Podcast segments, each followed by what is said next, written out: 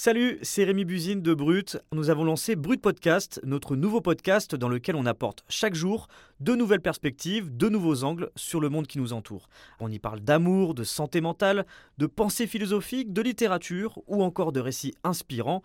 Alors pour ne rien louper, abonnez-vous à Brut Podcast. Je vous dis à bientôt et bonne écoute. Je regarde juste par la fenêtre, il y a des grands rats partout. C'est la maison des rats, la prison. C'est tout ça aussi. Par exemple, tout de suite, là, je peux regarder juste à, ma fenêtre, là, au barreau. C'est juste en bas, c'est le dispensaire. Sur le toit du dispensaire, il y a de la saleté comme pas possible. Et c'est hier qu'ils ont nettoyé. Mais là, pour le moment, dans la cellule où je suis, là, il y a zéro cafard. Quand j'étais arrivé au début, il y en avait. Des fois, ils, sont, ils font des nids ou je sais pas comment on appelle ça dans les frigos, tout ça. Mais sinon, oui, on avait des cafards, il y en a plein. Le jeune homme que vous venez d'entendre nous parle depuis sa cellule en région parisienne. Ça fait plusieurs mois qu'il est incarcéré pour un délit. Sa voix a été modifiée, on va l'appeler Maxime. On ne va pas vous révéler son identité tout simplement parce que c'est interdit d'avoir un portable en prison, et ça peut même être considéré comme du recel, et c'est passible de 5 ans de prison. Grâce au témoignage inédit de Maxime, en direct de sa cellule, cet épisode de Défense de filmer vous emmène au cœur du système carcéral français. Pendant plusieurs jours, Maxime nous a envoyé en cachette des mémos vocaux pour nous décrire ses conditions de détention. Je suis Sébastien Holland et vous écoutez Défense de filmer.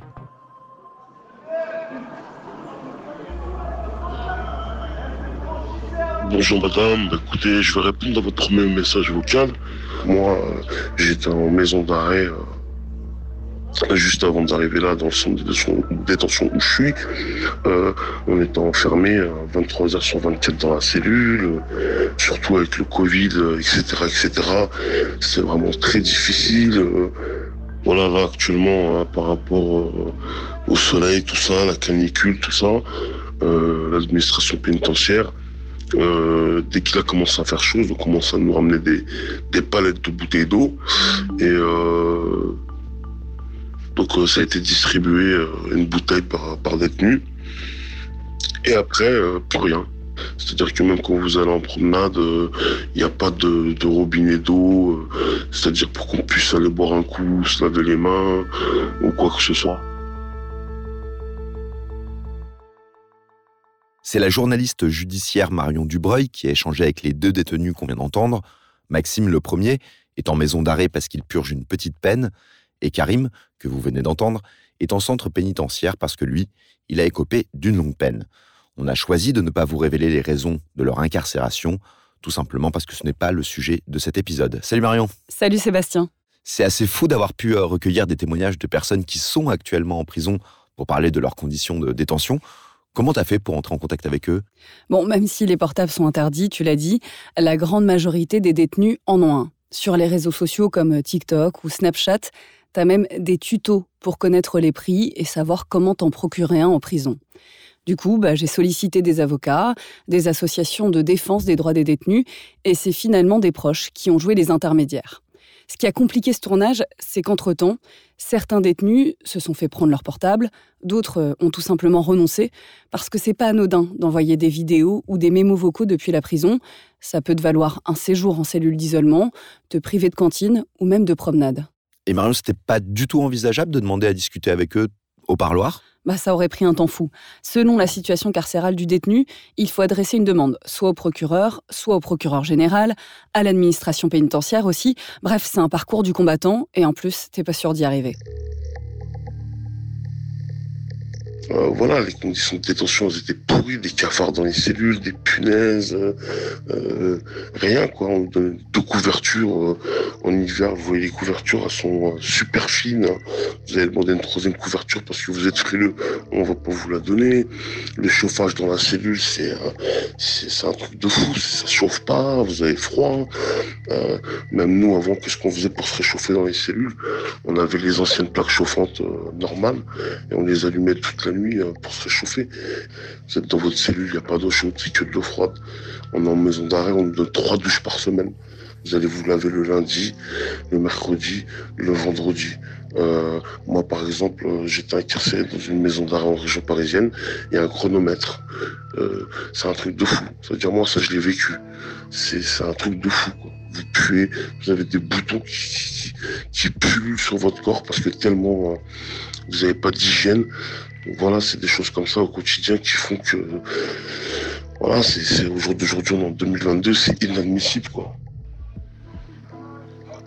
Tout bêtement, j'avais des problèmes dentaires. J'avais voilà, une rage de dents. Ça avait commencé au début de mon incarcération et puis j'écrivais, j'écrivais pour, pour que je puisse avoir un rendez-vous avec le dentiste et tout. Donc j'ai attendu, aller au bout de deux mois max, mois, deux mois. Ils m'ont donné que des doliprane, des trucs comme ça. Et puis j'ai attendu des mois avant qu'on me reçoive et puis là on m'a arraché les dents justement dernièrement il y a deux, trois semaines. Et puis voilà.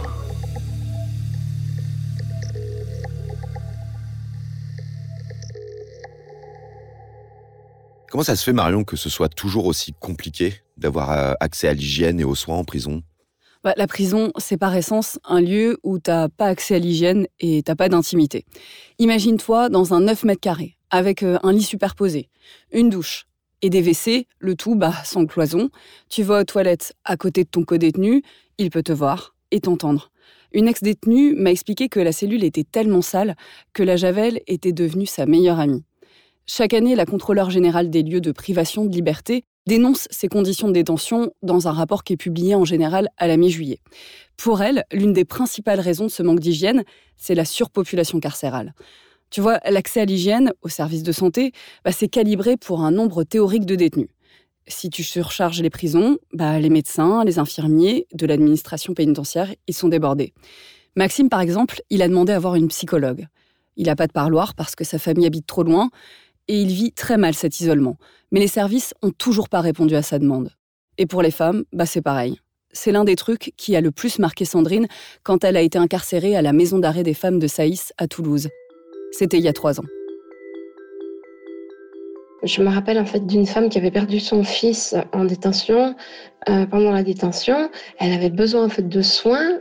Elle hurlait à la mort euh, euh, dans sa cellule, mais comme, enfin, j'ai envie de dire en fait comme un, comme un, animal qui cherche son petit. Et quelque part, en fait, il n'y a rien eu, il n'y a eu aucune réponse en fait médicale à cette femme parce que cette dame était d'origine moldave ou euh, slave et elle ne parlait pas français. Mais qu'est-ce qu'on voulait qu'on fasse quand je leur demandais, mais bah, amenez-la en fait voir un psychiatre ou quelque chose comme ça. Non mais il ne peut rien faire d'autre, c'est impossible. Et du coup, ben, cette femme, elle était enfin, dans une souffrance et on, on aurait dit qu'ils attendaient un geste euh, désespéré pour faire quelque chose. Il y avait une attente.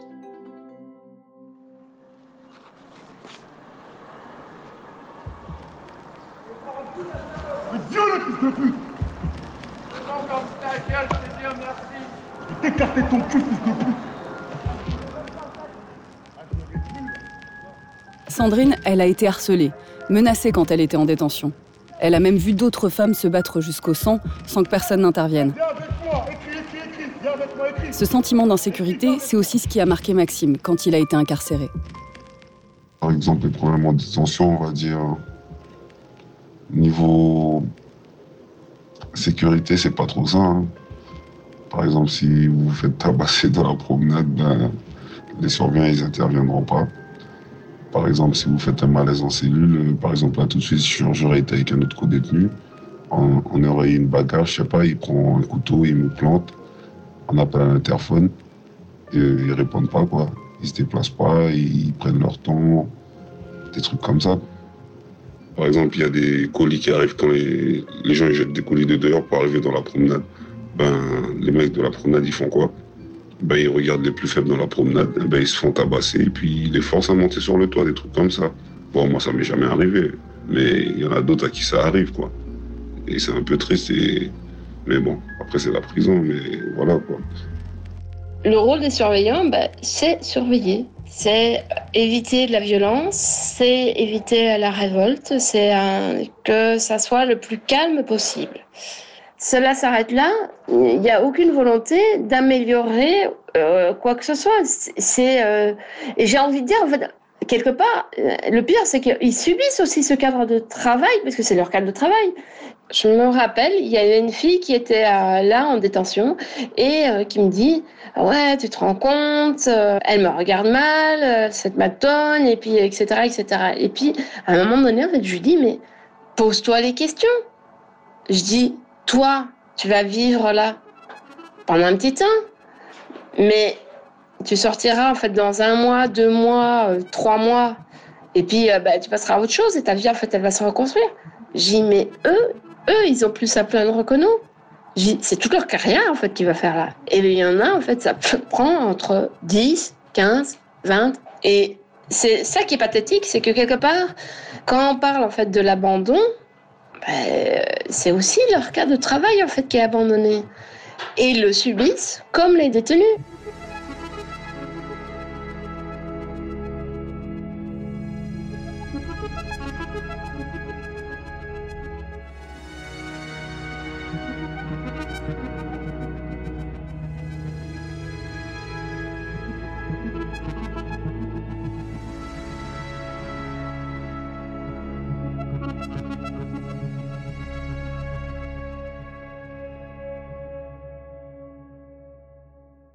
Chaque année en France, une centaine de détenus se suicident. Ils étaient 122 l'an dernier, ils sont déjà plusieurs dizaines depuis janvier. Mais l'administration pénitentiaire ne communique pas les chiffres tant qu'ils ne sont pas consolidés. Parmi eux, il y a le frère de Karine. Il s'est pendu dans sa cellule à Fresnes dans la nuit du 23 au 24 mars 2022, au lendemain de son incarcération. Sa famille a reçu une lettre d'adieu juste après. Karine, c'est pas son prénom. On a modifié sa voix parce qu'elle veut pas être reconnue. Enfin, c'est surtout qu'elle veut pas que la mémoire de son frère soit associée à la prison. Mais aujourd'hui, elle se demande si sa mort aurait pas pu être évitée. Alors, euh, dans son courrier, il nous dit euh, Je n'arrêterai jamais de vous demander pardon. Vous m'avez tout donné. Tout est de ma faute. Mais c'est trop dur. J'ai peur de ce que je vais devenir en, en restant ici. Pardon, pardon, pardon, pardon. Je pense qu'il l'a écrit après son jugement, quand il a su bah, qu'il prenait 4 ans. Et euh, donc c'était euh, la veille de son, de son, de son suicide. Et, euh, et, et, je comprends pas comment cette lettre a pu passer sans que, sans sans que quelqu'un la lise et qu'il comprenne en fait ses intentions. Parce que pour moi, quand, enfin, quand nous on a lu la lettre, c'était, c'était suffisamment clair. On a compris et encore on l'a vu après. On s'est dit mais comment c'était possible, sachant que mon frère il est assez grand de taille. Euh, pour moi, euh, c'est pas possible qu'il puisse se pendre dans, sa cellule ni euh, aux fenêtres parce que, enfin, pour moi, il y a des barreaux sur chaque fenêtre des cellules. C'était vraiment pas possible. On se demandait comment il a pu faire ça. Les gardiens, où est-ce qu'ils étaient Le co-détenu, qu'est-ce qu'il faisait? Enfin, il n'était pas tout seul. Comment on a pu en arriver là?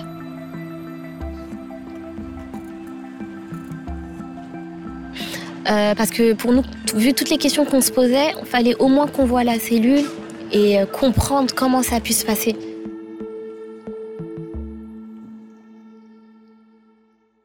Dès le départ, Karine a voulu voir la cellule de son frère. C'était indispensable pour pouvoir faire son deuil. La direction de Fresnes a gelé les lieux et le 10 juin dernier, Karine a pu entrer dans la prison de Fresnes avec son avocat Mathias Darmon. Une fois arrivée euh, à l'intérieur, on voit que, enfin moi je me suis rendu compte que c'était quand même assez sécurisé au niveau des, portiques de sécurité, euh, les, affaires personnelles qui n'entrent pas, euh, tout ça, je me suis dit ah bah c'est quand même sécurisé. Mais plus on entrait dans la prison, plus on avançait et plus, on allait vers la cellule.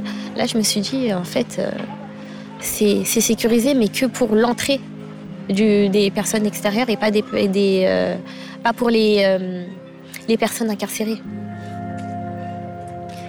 Quand on nous accompagnait vers la cellule, déjà la cellule elle était au quatrième étage. Une fois à l'intérieur, là on, réalise en fait, on réalise clairement que bah. Franchement, le... je trouve même pas les mots tellement j'étais quand même assez choquée qu'ils puissent laisser des gens, euh, des personnes comme ça dans des cellules, sachant que, euh, d'après ce qu'ils nous ont dit, maintenant les cellules, elles sont, c'est que pour deux personnes, mais à l'époque c'était pour trois. On a découvert un miroir cassé en deux. Ça peut vite euh, être une arme ou autre chose. Il peut y avoir une bagarre entre deux détenus dans la même cellule et bah, ça peut aller loin, quoi. Donc rien que là, sans parler même de, de du suicide de mon frère. Donc j'ai trouvé ça quand même, enfin j'étais quand même assez choquée. Et là, on a, on a commencé à poser des questions en demandant, oui, comment ça s'est passé, comment ça se fait que les gardes aient pris du temps à intervenir. Et là, on nous dit que oui, euh, le temps que le co-détenu se rende compte et qu'il a appelé les gardes, les gardes n'ont pas, ils n'ont pas accès aux cellules directement, ils doivent appeler leur, euh, je pense, leur supérieur qui, lui, a accès. Et je pense que le temps que le supérieur aussi arrive, bah, les minutes passent et les minutes, elles sont précieuses dans de telles circonstances. Donc, euh, c'est ce qui a fait qu'ils n'ont pas pu intervenir plus tôt. Et euh, apparemment, le co-détenu, on lui a dit de pas, de pas intervenir, de rien faire et d'attendre qu'on ouvre la cellule. Je trouve ça quand même assez grave qu'on lui dise ça, sachant que ça aurait pu sauver sa vie. Ça aurait pu sauver la vie de mon frère, clairement. Parce que bah, les minutes, elles sont précieuses. On a demandé à, à rentrer en contact avec le co-détenu, mais on nous a dit que c'était pas possible.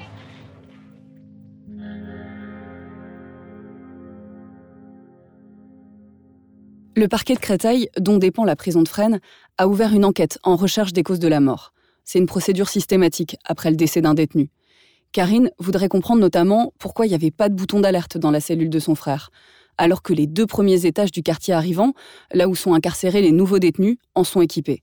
Et aujourd'hui, Marion, ça en est où? Bah, j'en sais rien. Pour le moment, l'enquête judiciaire est en cours et j'ai pas eu de retour du parquet de Créteil. Et c'est cette enquête judiciaire qui va conditionner ou non l'ouverture d'une enquête administrative. J'attends euh, surtout d'avoir des réponses euh, auprès de la prison, qu'ils arrêtent de nous éviter, de nous dire clairement ce qui s'est passé. Et euh, bah, s'il y a des choses qu'ils ont mal faites, qu'ils nous le disent clairement.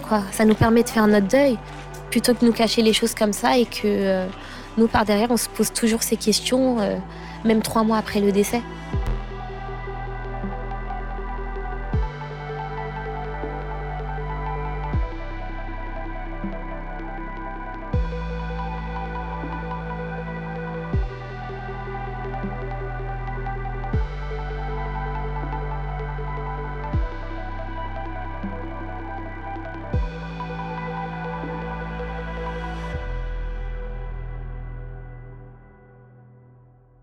Tous ceux avec qui tu as pu échanger, j'imagine qu'il y en a eu d'autres, euh, te racontent à peu près la même chose dans toutes les prisons de France Ouais, il y a une forme d'uniformité, même s'il y a un détenu euh, que j'ai pas gardé au montage, mais qui m'a expliqué. Alors lui, il a fait plusieurs maisons d'arrêt. C'est euh, un détenu qu'on qualifie de rebelle au regard de l'administration pénitentiaire.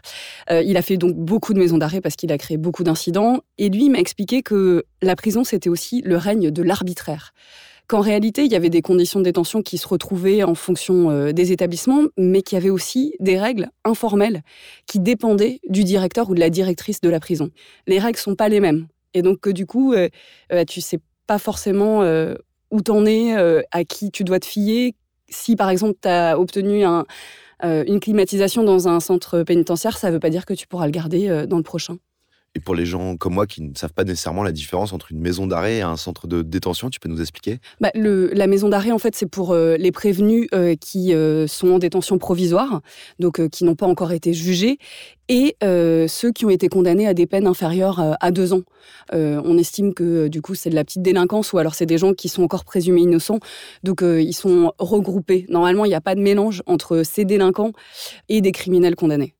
Est-ce qu'il y a vraiment une, différence euh, des conditions euh, de détention entre l'avant-Covid, le pendant et l'après, donc aujourd'hui?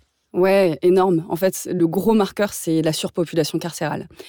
Euh, je vais te dire quelque chose, ça paraît fou, mais avant la crise du Covid, on était à 71 000, 70 000, 71 000 détenus en France, ce qui est 10 euh, 000 de plus que ce que peuvent contenir normalement les prisons françaises.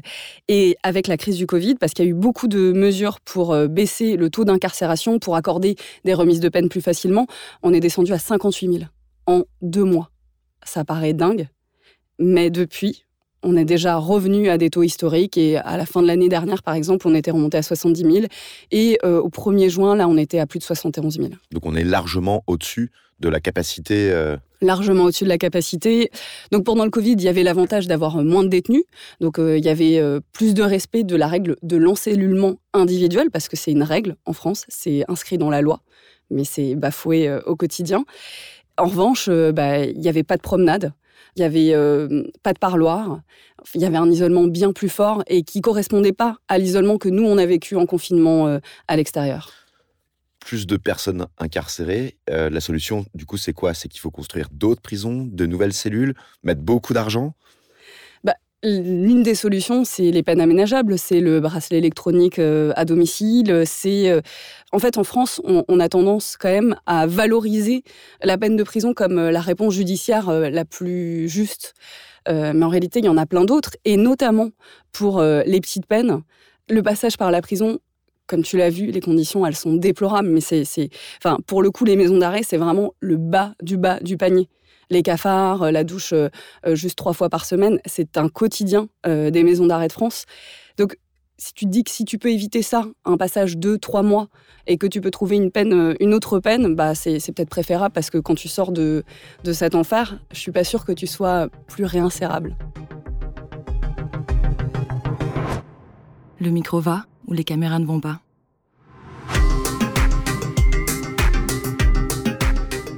Vous venez d'écouter Défense de filmer, un podcast original de Brut, Paradiso Media et Spotify.